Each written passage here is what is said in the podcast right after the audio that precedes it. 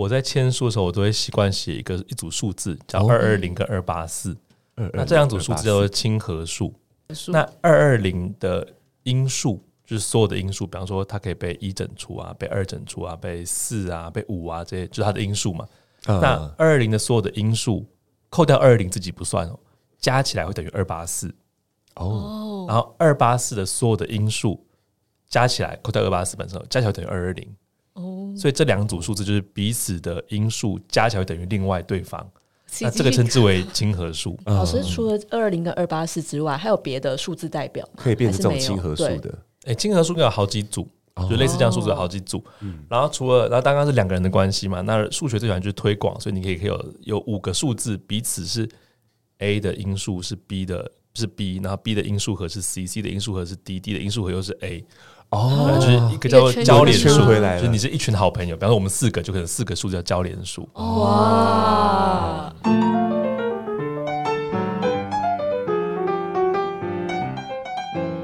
！Hello，欢迎来到从我开始的关系功课，我是小虎，我是慧玲。今天呢，邀请的来宾是我们两个很喜欢，也很我觉得是很佩服，对，很崇拜。快没形容词了的两 很崇拜、很喜欢的一对创业夫妻档，然后也是我们两个在工作跟生活中的模范吧，我觉得。嗯嗯嗯，那就来宾掌声欢迎数感实验室的共同创办人廖佩瑜 Stacy，还有赖以威老师。掌声！Hello，各位朋友，大家好。好冷静啊！很冷静，我们俩自己在那边自嗨。好，那请 Stacy 跟以威老师跟大家自我介绍一下好了。他们两家互相谦让中。好，那那我先好了。大家好，我是赖以威，然后我现在是在台师大任教。那同时呢，我也是跟我太太 Stacy，我们一起创办了数感实验室这样的一个团队。嗯，大家好，我是 Stacy。那我和以威老师是大概在二零一六年开始创办呃数感实验室。那我们这个品牌主要是推广数学的好用、好玩、好学。对，然后现在就是在公司里面呃担任执行长，所以就负责公司里面的营运啊等等大大小小的事务。嗯。好，那呃，就是慧玲在 干嘛？你想干嘛？我觉得这这个这这应该你问才对哦，因为我们有就是到老师家聊天的时候啊，就知道了说，其实我们四个人有一些蛮相似的地方，是我们两队都有一个段落的年龄差。然后呢，就夫妻之间的年纪差比较多。对对对对，嗯、然后就是也知道老师们的那个相爱相杀的故事，这样有有相杀吗？你确定？我不知道，我不知道，因为我觉得很像偶像剧，嗯，比我们两个的那个更像，所以我想问一下老师们，可以分享一下，就是你们相识到相恋的那个故事吗？对，口口供要一致，这样，这这个比聊数学更有趣一点。就是我跟 Stacy 认识，应该是在某一场。讲座里面，我记得在一零年讲座，然后那时候我其实不是讲者，我是主持人而已。嗯，然后他就是来参加演讲这个讲座的这个这个这种观听众听众学员。然后我那时候就进去，就是一开场我就进去，然后说：“哎，这边有个学员就还蛮可爱的这样子。”然后后来我记得就是我在第一次下算是下小队，不就是分组讨论，然后分组讨论的时候我就去他们组，然后就跟他讲话，但他好像对这件事情没有什么印象。那可是，总之呢，就是因为那次关系，我们俩就就认识。后来我们就在网络上面聊天，然后聊天之后呢，我就有跟他说，我那还推荐他，我跟他说，哎，我觉得某一部电影超好看的，就是那个一个一个日本电影叫做《神去村》啊，对对对。然后他说，好棒哦，谢谢推荐，就没有了，就没听出来。对，然后我就说，哎，糟糕，发生什么事了？还是这是拒绝我吗之类的？对，然后后来我再又再隔了好一阵子，再再问他说，那。这个其实我还知道有一本书也蛮好看的，对，他一直想要拿那个书借给我，那我就跟他说，其实不用麻烦，我就是可以去图书馆借或去买一本就好了。对，那个时候我想说，哇，这怎么办？但是我觉得没关系，我有这本书，然后好书要跟这个好朋友分享，懂得欣赏的人分享，所以我们就约见面。哦，所以那次那次就是第一次见面，然后后来之后就就还蛮快就在一起，然后在一起之后就大概一个月左右，我们就。决定要结婚，哇！闪电结婚呢？嗯，不是决定结婚吧？是我求婚，对，我 求婚了，求婚成功了，但也是要 成功，一个月前就求求婚成功了，对对，就求婚就求婚了。因为那时候我要去，我要去日本工作，嗯，然后我觉得说，哦，远距离这个实在是有点不太确定，嗯嗯，对对对，所以就不想远距离，想跟他一起一起一起去日本，但之后他就觉得说，哎、欸，可能可是刚认识，然后就要放弃工作啊，因为那时候他在在微软工作，嗯，就觉得好像放弃工作，然后要去日本，这是个很大的一个一个赌注，对。对，那我就说应该要让安心，那怎么才能安心呢？就是求婚，嗯，嗯。婚约呢，对对对对对，直接被约束起来，嗯，套住这样。好，那那 Stacy 是怎么样答应以威老师的、啊？就是当时那个呃，先从在一起，是不是？对，就是口供要一致啊，对，对，然后发现哎、欸，其实有不在场证明之类。什么？呃，我记得那时候，其实那时候我们求婚也是非常突然，哦、就是他不是一个精心设计的安排，他是一个被我发现他要求婚的桥段，被发现了。在我记得好像在在 KTV 啊、嗯，然后就觉得这个这个人今天怪怪的，嗯，然后就发现他好像包包里面藏了一些东西，嗯，然后就找到了戒指。哦，你去找戒指吗？你去找戒指，就是他也很意外的被突然被迫上演了求婚的桥段。哎，打被发现了吗？对，而且戒指那时候还这个尺寸还不太对，嗯，就因为因为我没办法没有没有机会去量它的那个指围，对，所以那尺寸还不对，就啊，好烦哦，就是。那你看这么这么破绽百出，所以说数学很重要啊，数学很重要，对，就指围也要量一下。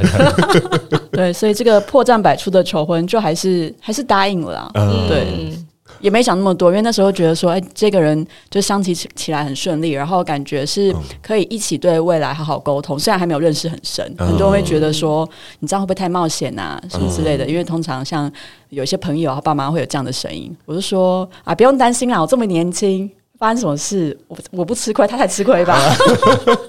好像是哦，对对，没错。不过事实证明啦，就是后来还可以成为创业夫妻，嗯，然后相处的挺好啊。对啊，就是事实证明，OK 哦，这决定对了。所以我就很好奇，两位是怎么样从就是伴侣的身份，然后又是父母，再决定到创业的过程？因为我知道，呃，我看过老师的专访，是说如果没有 Stacy 的话，其实数感实验室是不会存在的。嗯到底是什么样的原因，所以有了这个数感实验室？老师可以跟我们说说吗？好，其实是因为说，嗯，像我自己的背景，我是我是电机系的，所以我本来就不太会教书，嗯。然后我还记得我第一次想要去教书的时候，我还跑去跟我那个国小的自由班老师聊天，然后说：“哦，我看你要当老师很难呢。”然后我说：“都说哪里难的？我不是就很会念书吗？”然后说：“对，因为你很会念书，所以你都不太知道别人的困难在哪里。”你是常跟别人就是说，这为什么不懂？不就这样算嘛？我觉得对，很常这样讲，所以这样就很难教别人，因为你不懂别人不懂什么啊。对，所以我记得我真的有一开始啊，真的有在在尝试过去去教书，然后就教的不是很好哦。那后来就认识 Stacy，那他是师大毕业的嘛，那所以我觉得他就在这部分帮了我们很多的忙，帮了我们说怎么样去真的可以去跟。教学现场跟小学生啊、国中生啊，然后去去沟通啊、去教学这部分就制作了制作很多事情。此外，就像我们去去办活动的时候，其实是非常需要大量的就是很多的行政啊，或者是要去办说明会啊，或者是要去跟家长沟通啊，这些事情，这些事情其实就是我我就是不太擅长，我就是比较擅长说把内容做好，写一些有趣的数学的文章，或者做一些。演讲啊，这部分我是我可以做，可是这种比较需要跟人密切交流的部分，我就没办法做那么好。嗯，所以这部分真的就是靠他。一开始，我记得在就二零一六年的时候，在一六年的时候，我们有一天好像决定说啊，那就弄个粉丝页好了。然后弄粉丝页之后，决定说，一开始我还记得是他粉丝页创完之后，我们说要写文章，对，然后我们就要每天写文章。我说我们两个轮流，一人写一天。然后到后来都是我在写，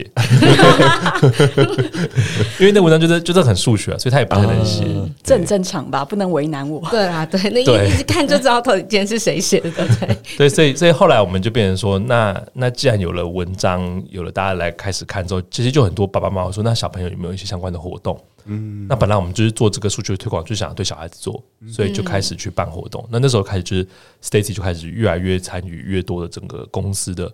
团队的建立啊，还有活动的这个规划，嗯。其实我自己小时候是非常害怕跟讨厌数学，应该跟大部分文组的人一样。是的，举手。对，举手。对，因为但是我在师大的时候，就是我念的是公领系，公民教育活动领导。我们是一群很爱热爱办活动的人，所以呃，知道以为他有很多就是数学有趣的想法，可以跟生活结合。我就觉得说，哇，这跟我以前上的数学课都不一样诶。我觉得那么好玩的数学，我怎么会到呃，就是二三十岁之后才认识？嗯、那我觉得，如果我小时候有不同的体验的话，可能对这个科目会完全的改观。我就说，我们应该要办活动跟课程是给小朋友的，所以我们就开始，然后找一些志同道合的呃教育伙伴一起来做这样子，在周末的活动，然后让小学生来参加。嗯，哎、欸，办这样的活动会很难吗？就是说，要招到人，跟要找到呃相关的师资这样子。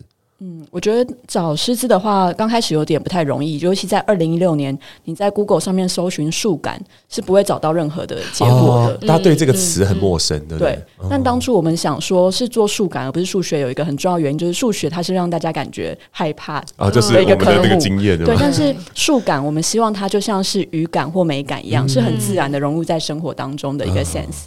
嗯对，然后我们的团队那时候刚开始的一些内容课程的发想，其实都是以为，因为他很爱看就是生活当中的数学，所以很多的 idea 都是他的创意。然后我会建议他说，可以把它做成怎么样的劳作，让小朋友可以参与。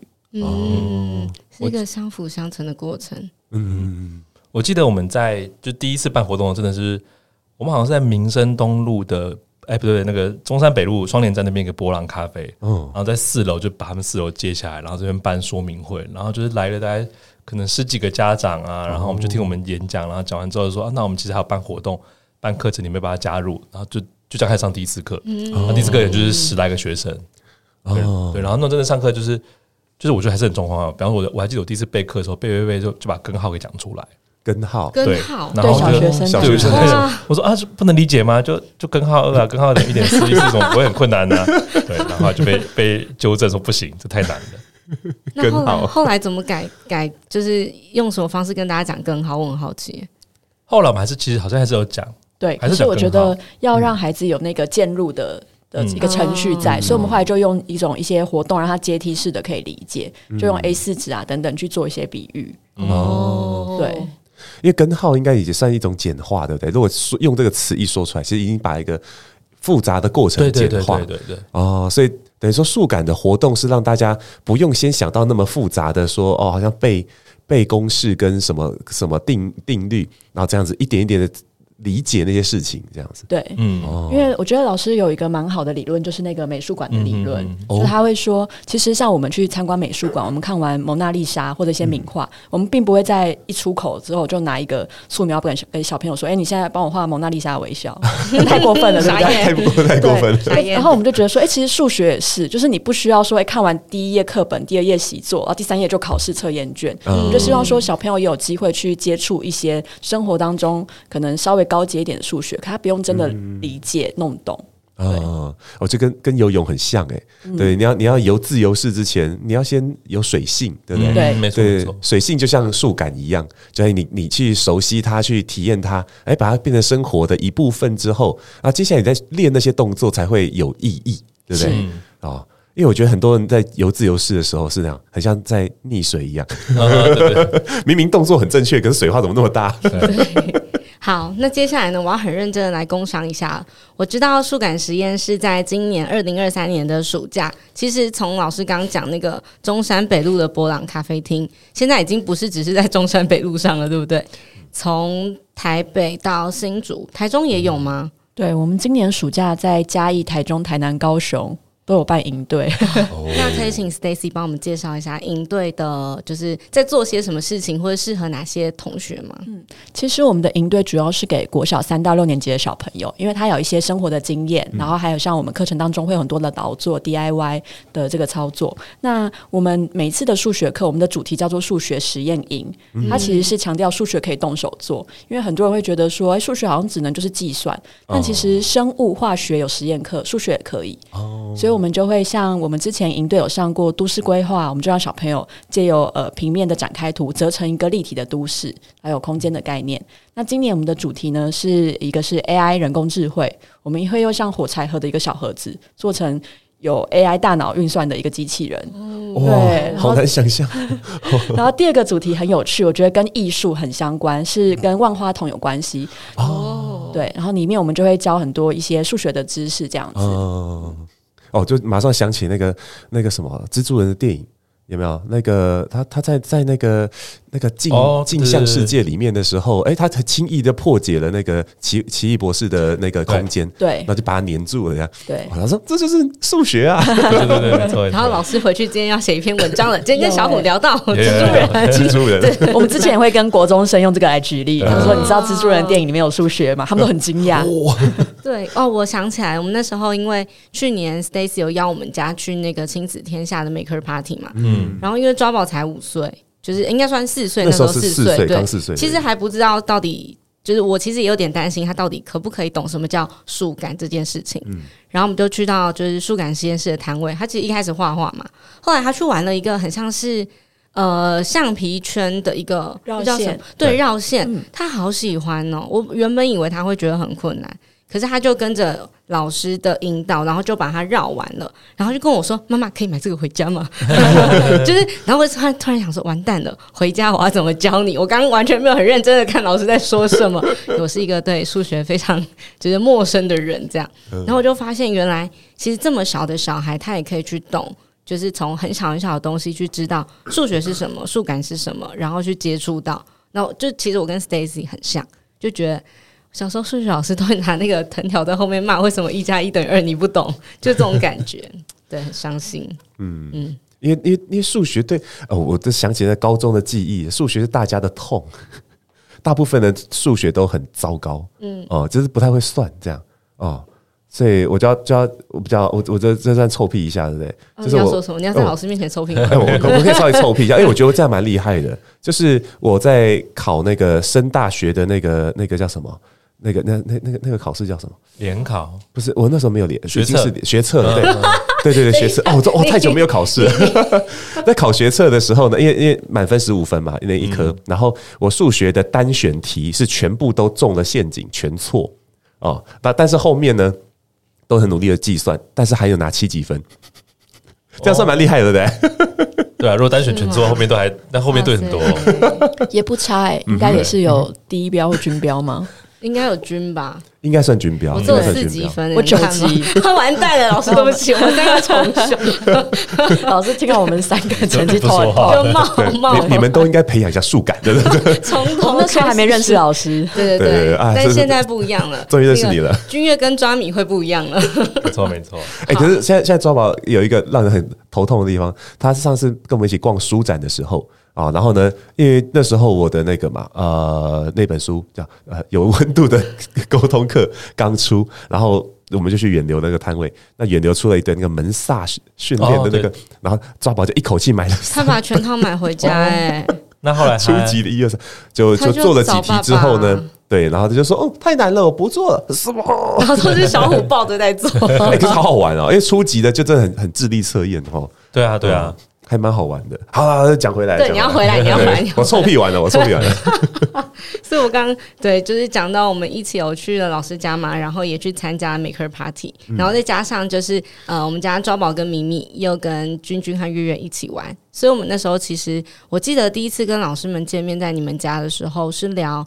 我们要怎么样平衡创业跟家庭跟父母的角色？嗯，所以想问问老师跟 Stacy，你们觉得在这件事情上面，就是因为我知道数感实验室到是二零二零嘛有暂停，嗯，对不对？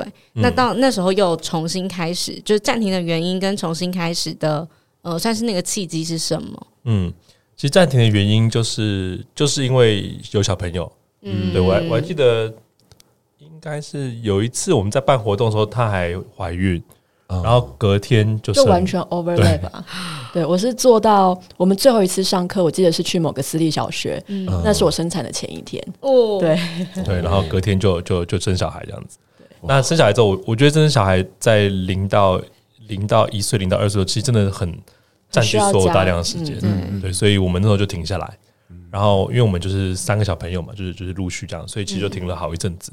那真的开始重新来，其实差不多是因为等到说这个小孩子大一点点，然后我们也觉得时间差不多到了，然后就开始去去重新启动。那自从启动之后，我自己觉得还是蛮难做所谓的工作跟家庭的平衡，就是没有没有办法全拿，一定会有，一定是有很多的取舍跟跟牺牲。像有时候我我早上起来，像我我们俩工作模式刚好就是他是很晚睡，然后我是比较早起，嗯嗯，就他的晚睡可能是两三点那样子，嗯，然后我大概就是六没有六点，七点多起来，嗯。然后小孩大概七点半到八点才会起来，然后我在工作一半，他就过来说我要吃早餐，我说再等我五分钟，就不行，我现在就很想吃早餐了，然后就就可以推我啊，撞我那些的，那就把手边东西放下来，就得去去陪他。然后或者晚上时候想加班，他说不能，不要再加班了，别再看电脑了，你要跟我玩什么什么的。呃、对，就这些话，你其实听到都有点会有点愧疚，就是又会愧疚，又会觉得说，但是你先让我把手边事情做完好不好？就是会很多情绪会同时在一起。嗯，所以我觉得其实真的很难很难做这些平衡。那还好，就是说，我觉得夫妻创业可能有个好处，就是就是你可以互相去 cover。所以，比方说他很忙的时候，我就会觉得说，那我可以多来处理一下家里的事情。那如果周末我要去演讲的话，那他就会雇小朋友，就至少还可以去做一些调配。嗯，对对对。那真的不行的话，可能就要请家人来帮忙。哦，嗯，哦，那 Stacy 这边呢？呃，我觉得我们二零一六年的时候创业都是我们两个自己在做，所以我必须到生产前一天还必须大着肚子陪他一起去当他的助教上课这样。嗯、那后来在因为小朋友后来都一岁多了，又比较稳定了，我就回来开始这个重启数感实验室。那时候我们开始找伙伴一起，这次我想用团队的这个部分出发，对，就不只是我们两个人一起来做树感。所以其实我觉得有团队之后，呃。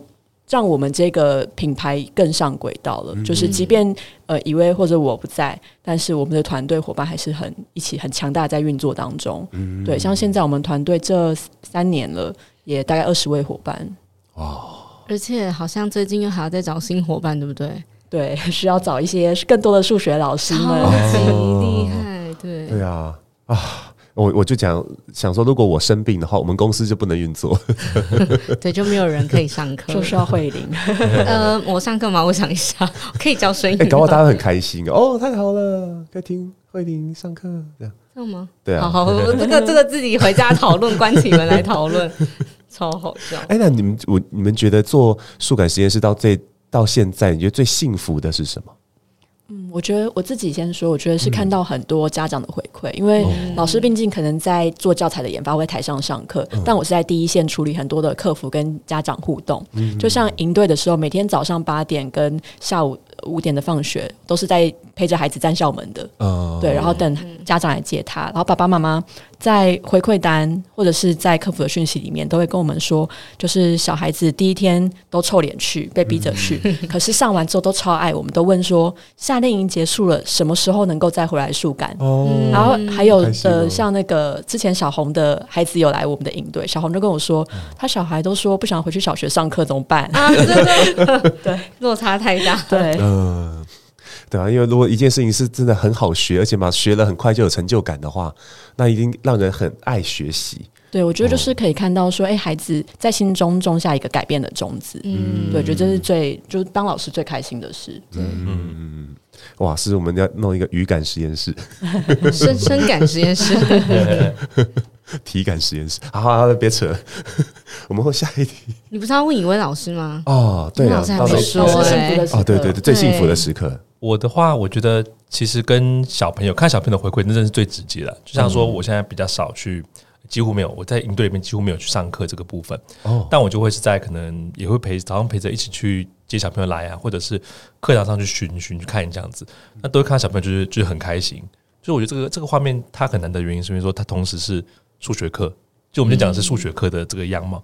通常的数学课大家真的就是比较会比较无感一点点，嗯，可是我们会发现说我们在数学课里面让孩子们同时会很开心，嗯，那这件事情我觉得就是很多数学老师，包括我在内，我觉得都都蛮开心的，因为我们都。自己都知道，说自己其实数学是个有趣的知识，那可是这个有趣一直没有办法很很清楚的传递给孩子们知道，我觉得都很可惜。那在教学现场，其实老师有很多的，就是学校进度啊，学生要考试这些压力，不能做好这些事情。可是我们在某种程度是体制外，我们体制外可以尽情的让孩子们感受到知识的趣味，这个我觉得是很棒的一件事。哦，让他们觉得很有趣，愿意学。好。那我要问的那个下一个是说，诶，那过去有没有什么特别的事件？就在营队里面有没有什么特别的一些事件，或者是一个伙伴啊，或者是啊来参加的同学啊，让你们很印象深刻的？哇，这个问题有点大，因为其实很多的同学，他们只要来第二次、第三次，我都会记得他们。嗯、像我们有家长的小孩，呃，大儿子上国一了，然后。二第二个女儿就是现在小学继续来上课，所以我都会一直跟他们保持联络。嗯，但我自己觉得我们的伙伴老师里面，就是他们真的是非常用心来带小孩。像印象中，就是我们之前营队有收过一个比较呃特殊生一个孩子，稍微比较过动又不服管教。哦，对，所以其实是对班级老师来说是很大的挑战。但因为我们是老师。还蛮多的，一个班大概有三位老师，嗯、所以我们真的需要有一位老师去全程陪伴他，因为他是他会冲出教室这样子，哦、所以我们最后是一对一的照顾他，并且因为孩子蛮大，是呃六年级的同学，其实很有自己的想法跟主见，那他不想进教室，其实是源自于他过去在。呃，学习的经验其实是很很不美好、不愉快的，所以他不太理解说为什么妈妈要把他送来夏令营队。嗯，对，即便营队可能内容很有趣，但是他就是抗拒学习。所以后来老师从第一天、第二天跟他磨合，因为我们营队是五天，到第三天开始我们。呃，跟他改变一些相处的模式，或给他一些不同的任务。我们在他身上看到改变，就是他变成一个小天使，是当老师的助手。嗯、因为六年级在班上里面，其实可以像是哥哥姐姐去帮忙，呃，担任一些不管是发放材料啊，或者是他比较快完成之后，他可以去协助其他弟弟妹妹。小老师的概念。对，所以我觉得说，其实孩子并不是不能，就是我觉得我们在教育现场，因为很急着给他们否定。会让他们会觉得自己没有能力，但是在这边的老师是真的很，我们常常说我们的老师是五星级啦，不是星星的星，是爱心的心，就爱心、耐心、细心、热心都有。然后他们真的很认真，想要把这个孩子带回课堂上。那不是强迫他学习，但是希望能够让孩子知道说他自己是有能力可以做到的，赋予他别的权利，这样子。哦，哇，出现金句了，嗯，好。就是孩子不是不能，是你没你没给他赋能啊！对，这集金句真的 出现了。哎、欸，我觉得在教育上面，无论什么事都是一样的，是对不对？就是我们没有给他一个意义在，如果有那个意义，他就会比较想要去投入了。嗯，好，哎、欸，然后这个应该是由你来问的。哦，换我了是吗？对呀、啊，因为我想说，我也想问一位老师一样的问题。哦，我觉得我。我对于最早的课程比较印象，就最早时是我自己上课的时候，嗯、那个时候我就很有印象。然后那时候跟班上的同学们都还算蛮熟的，所以那时候印象比较深刻。这近几年的话，我觉得我倒是可以分享说，我们自己团队在内部规划课程的一个一个印象深刻经验，就是在疫情的时候，大概是两年前、三年前，有点久。就那时候疫情刚第一次爆发、第一次封城，嗯，然后那个时候我们决定要改成把实体营队改成线上营队，那这个转变。当然，它很简单的做法就是，就是线上营队，然后大家投影片打开，照念就结束了。嗯，可是我们就，我们就很希望说，把事情能够做好。然后就常常说，我就怎么觉得这学小孩子坐在电脑前面，他应该会动不动就会分心，然后他一开麦克风一讲话，全班就会被打乱，什么什么这些事情的。然后老师以前教室里面比较能跟学生很很顺的互动，但现在这个互动可能会会不太好做，所以我们就跟老师们讨论说，那我们可能要 要写逐字稿。就是我们的那个上课的内容必须要写逐字稿，然后我们要 round down 出来。我们必须要这张投影片要讲几分钟，这张投影片讲几分钟，然后几分钟之后大家可能可以涣散了，因为我们要规定在这个所有人都在的地方不能讲话。嗯，可是进了小组之后才会有一比一比八左右的小老师带着大家去互动，所以你不能把大家关太久。嗯，你要来回去切换。那这个中间我们就是就是这样排一个脚本，然后再把它整个排下来。嗯、然后那时候我还记得我们团队还有去，就是因为这件事情有要上小胡老师的课。哦，对对对对，因为这样，就我们就说，哎，不行，你们在线上已经以前有肢体动作很丰富，现在在线上就是只能讲话，大家必须还要再加强这个部分。哦，对，所以我们都还上小胡老师的课，然后 然后上完之后，大家就开始去去规划这些事情。然后那个时候疫情哦，我们大家都 work from home，可就是我跟另外两三位老师。我们就每天就，我们都说我们在关在精神时光，我就是办公室只有我们三个人，然后我每天就在那边，大家就写逐字稿，然后写完之后就开始这边表演预演，然后这边测时间。哇塞！对，然后后来正式开始的时候，我们还会有一个同事像那个赛车女郎，就是举牌说现在剩两分钟，大家去要准备要进小组了，然后在小组之后就会再举牌，只能就剩一分钟要回教室了，什么什么的。就这个牌，后来课程真的进行蛮顺的，可那个排的过程，我觉得就是大家都很印象深刻。嗯，哎、欸，我觉得这个是团队一起做才会好玩的。对，因为我那时候那个在规划线上的课程的时候，是一个人写那个 run down 哦，然后那那写下来就觉得哦，就写到一半就觉得哦，不想开，不太想开课的这种感觉。难道这么累吗？哦，一群人一起一起走，就这热血多了。嗯嗯。我觉得那个是一个，我不知道为什么我听就是怡薇老师跟 Stacy 在讲的时候，我一直有一个既视感，嗯、就是我跟小虎也在做一样的事情。嗯、然后我很深刻发现是，好像是没有办法一个人的力量就完成，就包含我们从一个人到两个人到就是三个人或是更多的团队。所以我也很好奇一件事情是，是因为我我们有就是跟着 Stacy 还有君君月月一起去参加共学团嘛。嗯然后还有参加君悦的那个生日派对，我看到所有的表单跟问卷，我还跟 Stacy 说：“你这是在办营队的规格，就是超级认真，而且连输出的那个东西都是有设计过的。”就其实从问卷就已经超级就是顶标，就是五星级的规格，真的完全就是。然后我就跟小虎说：“哦，我以前好懒哦，我都在办什么生日派对，这样就是开始检讨一下自己。”然后后来就有看一下两位的以前的专访，是说 Stacy 在微软待过嘛，然后其实我知道也有想要当那个婚礼主持人哦，所以我就很好奇一件事情，其实也是别人问过我们的问题啦，就是呃，因为 Stacy 也有自己想做的事情跟梦想，或是办活动啊等等，那以文老师是怎么样在一起做数感的过程当中去支持 Stacy 去成为他自己跟追求这个梦想？嗯嗯。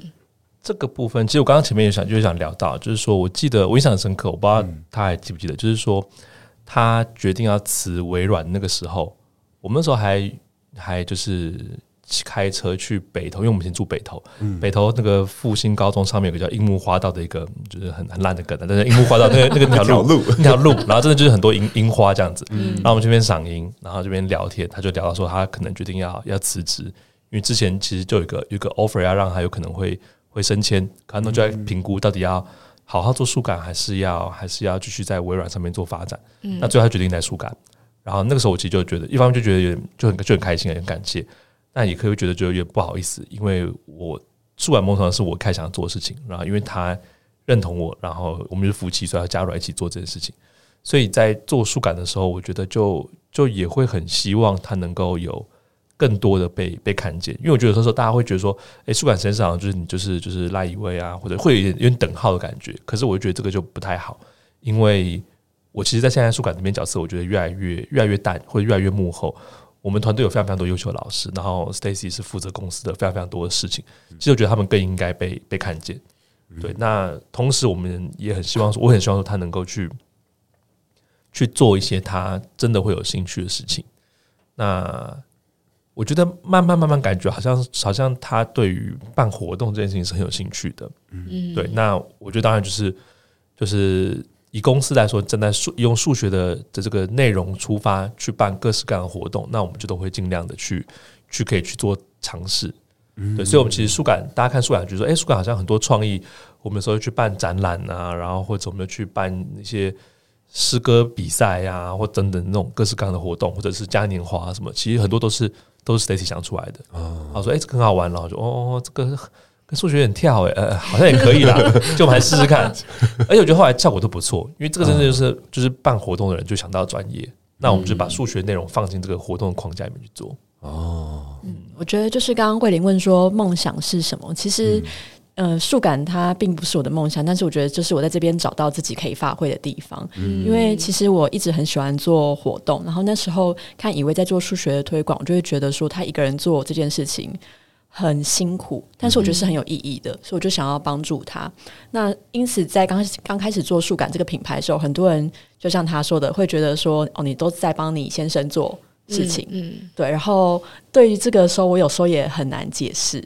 对，但是我会觉得，哎、欸，其实不是，我是在做我自己喜欢的活动跟兴趣，而且我觉得教育它就是一个跟人有关的事业，我其实还蛮喜欢做这样的活动的。嗯、所以就像慧玲说的，我会把这个就是没有用的专场放在生日派对啊。我老公说，你需要搞成这样吗？因为我本来想办整天有嘛，他说你这样太累了吧？整整整天，你看这里我们错过了什么东西吗？爸爸也会累。下次帮我们机会可以做两天一夜嘛？就是太爱办活动了。然后后来这个。嗯、呃，这个专长或天赋跟热情就在树感里面发生。然后我觉得现在变成一起团队在做的时候，我觉得我的使命就是希望能够帮团队每个人都找到他们的热情所在跟可以发挥的舞台。哦、对，所以我觉得这应该就是我我自己的梦想，这样子就可以带着树感的团队，大家一起走更远。哦，我觉得真的是成就他人是真的是最怎么样最有能量的一件事了。一开始的成就是，哎，先成就了这个数感实验室，然后是数感实验室成就的这些学生。那现在是让团队的人都能够有所成就。那他不是说获得什么成就，而是说，哎，能够找到对的位置，发挥的更好。让他们闪闪发光。嗯，所以你要解说，请大家一起来加入 数感实验室吗？是吗？对，现在在热烈招生的数学老师，真才中。对，就是现在今天就分两条，一条是真才，一条是那个可以去那个对，然后一条是可以去那个下定，大大人小孩都可以，对对对，都可以，好广哦，这个题也可以。对，我觉得这一位就是很很支持我，我觉得就是像营队期间我很忙，然后或是有时候晚上我要加班到十一十二点，他都愿意先带小孩去睡觉，因为体力比较差。早点睡，对，所以君君月月是可以跟着爸爸一起睡觉的吗？可以啊，因为抓米不行哎、欸。哦，不好意思说，其实我们家的小孩都是爸爸在带比较多，是 是不是很想听这段？是不是？对啊，你们怎么办？爸爸们，爸爸们听到应该都。对，我觉得要要，可以请一位老师分享吗？我觉得很自然的，因为因为他的工时是晚上，就他在、嗯、他可能晚上。八九点开始就会开始工作，就因为真的公司我觉得太多事情了，然后他就要忙忙忙忙很多事情，然后就一路忙。那以前我们就让小朋友晚一点睡，然后就跟着进来睡。可是我觉得那个就就比较不理想，因为一来他工作被打断，就进来之后也不能，然后小朋友就这边滚来滚去啊，滚很久才会睡觉，所以他的工时就会变少，就是更晚睡。然后二来就变成也要等他到一个段落，那小朋友就很晚睡。所以我们后来就决定说，就是跟小朋友，其实小朋友适应都蛮好的，就过一阵子之后他们就就 OK 了。然后觉得妈妈晚安，然后抱一个亲一个，然后就跑进来了。然后进来之后我们就就睡觉。哦，现在现在就都很自然的就睡觉，好好哦，羡慕。我我吧，应该是我羡慕啊，每天都妈妈妈妈，你羡慕什么？你都自己睡觉。我羡慕他们愿意找爸找爸爸。对对啊，我们家两个人不太愿意让我，就哎，难得今天很有能量，不，今天讲了课之后，那个这个充满了爱，然后回到家就 哎，对我很有能量，很有耐心来陪一下你们，然后就惨惨遭拒绝，不要，我找妈妈，耐心瞬间就没了。对，我也是，就是啊，算了，那没关系。对，好，咚咚咚，那下次我们就请抓宝跟米米都去找一位叔叔了。知道了，原来是这样子。对，好，那我们这个应该是很以威老师的题目哈，就是最后最后对想问想问以威老师，如果用一个数学公式或概念来形容现在的你们，那会是什么？好，这个问题其实刚好就是我在签书的时候，我都会习惯写一个一组数字，叫二二零跟二八四。那这两组数字叫做亲和数。嗯，那亲和数意思什么？就是也来上数学课。亲是亲，就是亲密的亲，很有亲和力的，对对对，亲和数。那二二零的因数就是所有的因数，比方说它可以被一整除啊，被二整除啊，被四啊，被五啊，这些就是它的因数嘛。那二二零的所有的因数，扣掉二二零自己不算哦，加起来会等于二八四哦。然后二八四的所有的因数加起来，扣掉二八四本身，加起来等于二二零哦。所以这两组数字就是彼此的因数加起来等于另外对方。那这个称之为亲和数，嗯。嗯，它是希古希腊发现的一个一个很有趣的数字，嗯，那他们就用来当时就用来做一个友谊的象征，就是哎，我跟你是一个一个像亲和数那么好的关系，嗯。嗯，哇，如果一辈子要要要那个纹次纹一次身的话，那我相信我相信 哦，这个数字太棒了，我刚起鸡皮疙瘩，就是老师在讲的过程里面，老师除了二二零跟二八四之外，还有别的数字代表可以变成这种亲和数的。哎，金额数有好几组，就类似这样数字有好几组。然后除了，然后刚刚是两个人的关系嘛，那数学最喜欢就是推广，所以你可以可以有有五个数字彼此是 A 的因数是 B 的，是 B，然后 B 的因数和是 C，C 的因数和是 D，D 的因数和又是 A。哦，就是一个叫做交联数，就是你是一群好朋友，比方说我们四个，就可能四个数叫交联数。哇！哎，等一下，我觉得这都要减去前面啦。不是，那你今天应该带着四个数字来发给我们。我现在算一下。如果我好，那我想问一下，如果是这题，Stacy 有别的答案吗？没有，数学那么差。我想说，怎么学到一两个？这太难了吧？高中数学也没教这个。就数学不好的人会怎么说？我数学不好的人，一加一大于二，耶！这可以吧？可以，可以，好了，好了，可以，可以。那我就是什么九除以三啊，我除了我你还是我什么？对对对对，土味情话是不是？好烂哦！哎，我觉得可以，哎，说不定下次就有一个土味情话的树感夏令营，谁知道？嗯，国中生可能就很喜欢。对对，国中生喜欢八加九等于一七啊，对对对对。我们这边一直乱，可以问一下两位老师有没有想问我们的问题？一时之间这么好在在创业的时候遇到意见不同的时候，你们会怎么办？哦哦，还是你们的意见都很一致？因为我们在某种程度上是互补的，所以我们会遇到意见不同的状况。哦，对，意见不同啊。哦，例如说这个案子你你觉得不想接，我觉得应该接一下吧，这样子。啊，我们通常就会讨论很久。哎，我会写那个 list 写出来给小虎看，接跟不接我的。要对要接是为什么？不接是为什么？嗯、很像以前苹果日报会有那个打勾胜负表，对胜负表，对对对对。哇，我会有有有有有有，我会写出来跟他讲，嗯，然后会算一下，比如说老师，请问机会成本也是数学对不对？是的，是的。对，机会成本跟到底什么东西被沉默掉了？嗯、假设举例，假设今天接某 A 演讲，跟在家里写某 A 文章，到底就是可能演讲你当下是有一个收益的一个讲师费，呃，文章可能没有。但是那个讲师费到底有没有？就是这两件事情都很重要。可是讲师费跟你可能要去个高雄啊、台南，我们又有小孩，所以小孩其实就是我们的成本之一嘛。嗯。然后你可能为了没办法接送小孩，你要再请别的家人去接送小孩，就这些我就一起算。嗯。所以他不是只是赚那个钱，但如果文章他可能现在没有办法写一篇文章，比如赚个呃两万三万好了。可是他可能会帮助到很多人，会看让更多人看到。对，然后可能 maybe 假设你未来下广告，他就让更多人看到，然后这个东西可以带回你的课程，或是呃等等你其他的书籍或者作品，我觉得都很好。我就会去算这个东西。哇，慧玲很厉害耶，真的是一个很很分析条理，然后我觉得被说服，所以基本上好像没有什么。意见不合，我我我们的冲突通常不是因为意见不合，欸，嗯，通常是因为就那个情绪，对态度跟情绪，嗯，呃，会会冲到，对，因为因为有时候有时候是我接不到他想要传达的东西，像是说他可能呃。接完一通电话之后，他就跟我讲：“哦，真的好累哦，这样这样这样这样。”那他可能不是想要抱怨客户，可是我听听起来就觉得哦，在抱怨客户哦。然后我就用一个比较直男的方式来回应，直男就说：“哎，你你才刚出社会，我想这个这很难免的。哎，因为我们过去的时候呢，巴拉巴拉巴拉，然后然后他就开始脸就越来越臭，那么生气猫咪脸、嗯、就出现了。然后才说：哦，人家只是希望你就给人家呼呼一下。哦哦，原来是这样子。一开始我们的沟通很粗糙。”嗯，就是说那个 慧玲很理性，他就把就说好，我现在跟你说这些，你不要不高兴，因为呢，我是站在一个老板的角度啊，或者是诶，我跟这个同事的角度啊，跟你分享这件事情 啊，听反反正这句话让我很生气，想钻个洞埋起来。但是我们很很常讨论这种事情，然后后来后来就觉得不对，因为他这样跟我讲，我会忍耐，你知道就忍耐，然后后来也是不太舒服，然后后来我试着用这样方法跟他讲的时候，也看得出来他也会忍耐，就觉得。不太对，这种方式好像不太好。后来才知道说，哇，原来用用一个身份去限制对方的时候，是一种呃叫做简化的行为，就是我把对方简化了，我把他的人性简化了，他所以没办法看到全貌。对，那我们既然是夫妻，又是一起工作的人，然后然后又是最佳拍档，那我们要做的事情就是说，要要把对方的全部都放进去。所以后来呢，就干脆直接拿掉职那个头衔，然后职职位，就是很简单的，他就是慧玲，我就是小虎。然后当他好像看起来感觉不好的时候呢，我就 要么就是直接就问他说：“啊啊啊，现在是什么身份？你你要什么呢？”或者是说我可能就会很有默契的知道说：“哦，你现在是需要个呼呼了。”对，就不要用什么工作的那种角度了，先呼再说。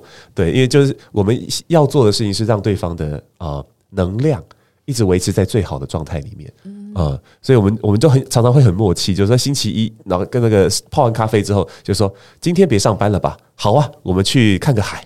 OK，走啊，就出发。所以我们才会在看海那天，然后知道 Stacy 也去练车，就是同样的地点，对，很棒哎，跟小虎老师学到了。对啊，对啊，我觉得蛮好的，因为也我们也会有类似的状况嘛。对，我们我们两个真的有时候在沟通的时候，也会就是想说，这个时候可能要切换到工作的时候，对，然后时候切换到家里的。但是我觉得刚刚小虎老师这样讲，我觉得真的就就很有感觉，就就全部他其实不用切换了。对对。哦，原来啊，没没想到竟然有一个大家都有一样的问题，对不对？其实我从一开始一开始我记在我笔记上，一位老师说夫妻创业的好处，就是大家会觉得我们四个在这里一定经过很多的战争才会，就是变成现在看起来呃很好的样子。嗯、可是我觉得，对我们两对夫妻或者伙伴来说，一起工作是一件很美好的事情。嗯嗯、我们又可以一起带孩子，然后正因为这个工作是呃可以弹性调配，加上有伙伴在当靠山，所以我们更可以去兼顾到呃夫妻的关系，或是家庭还有工作。我觉得这是我很。就我很喜欢一位老师一开始讲到这个，然后也是我们很喜欢两位的原因。嗯嗯，嗯好，所以呢，今天从我开始的关系功课，非常开心可以邀请到我很喜欢的一位老师跟 Stacy，、嗯、我真的超开心。哎、欸，我写这份访谈写到在流眼泪，嗯、我真的超感动，就很多就是既视感这样，所以就很想要一起聊天。嗯嗯，好的，谢谢，好的，好的。那么从我开始的关系功课，我们就下次见，拜拜。拜拜拜拜。